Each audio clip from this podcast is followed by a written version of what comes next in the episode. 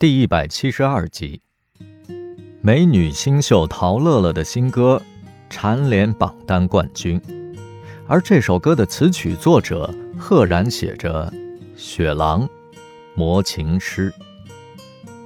莫蔚忍不住给雪狼打电话，酸溜溜的夸他一夜成名。雪狼说：“其实陶乐乐的经纪人在 Black Box 潜伏很久了，本来相中的歌曲是《背叛》。”但陶乐乐唱不好高音部分，只好放弃了。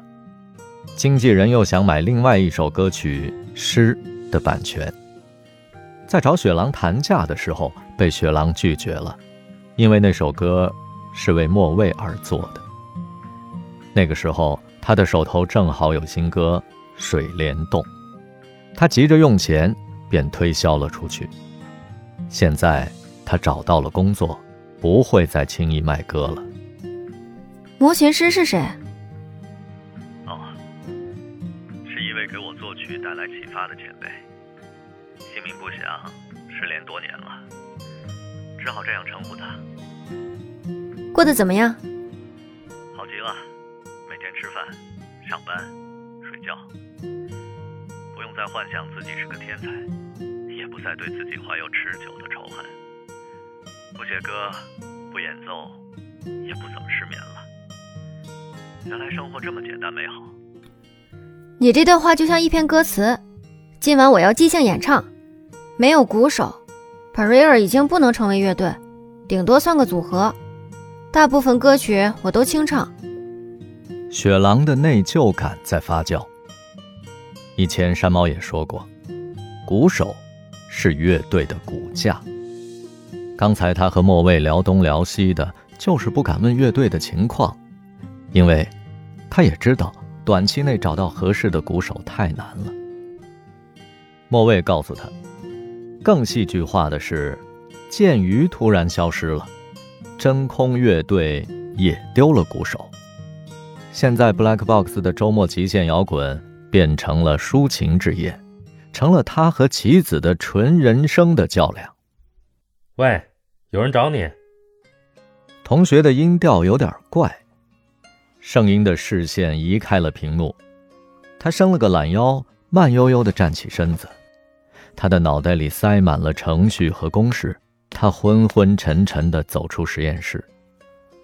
还没到饭点呢，谁会来找他呢？楼道的窗边倚着一位红衣少女。她红得像团火一样，晃得他睁不开眼。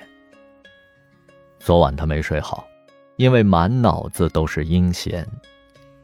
从机场回来的路上，他坐在副座，从后视镜里偷偷的看他。他晒得那么黑，都不太像华人了。他想起泰戈尔的散文诗里写道：“村里人都叫她黑姑娘，可是在我的心上。”它却是一朵小花，一朵黑色的百合。它黑的那样可爱，就像炎热的夏季里带来阵雨的乌云，像密林里温柔的阴影，像恼人的五月黑夜里渴望爱情的无言秘密。声音本来就不善言辞。紧张的时候更加的无话可说，他就静静的听他和云豹聊天儿。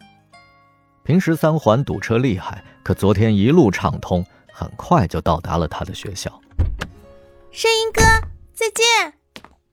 阴贤的声音甜脆，声音故作潇洒的挥挥手，头也不回的走进了校园，魂儿却留在了车上。早上，他赖在被窝里胡思乱想。他不想让云豹牵线，因为云豹对殷贤没有好感。殷贤在北京只待半个月，他恨自己昨天没有主动跟他加个微信。也许，最好的邂逅方式是去给老爷子祝寿。可是人那么多，殷贤的父母也会在场，他有机会跟他搭话吗？所有的担心都是多余的，所有的期盼，也都没有落空。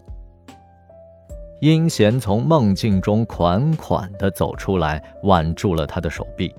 一股激流冲击着他的脑壳，他就这样轻而易举地拥有了全世界。我在校园里走啊走，逢人就问：“认识圣婴吗？”他们都摇头。后来我又问：“有个特别酷的贝斯手在哪个系？”就有人把我带过来了。阴贤仰着脸跟他说，棕色的眼眸娇俏无比。他拉着他的手下楼梯，迎面而来的男生把书掉了一地。在这座工程系的和尚楼里，美丽的姑娘百年不遇。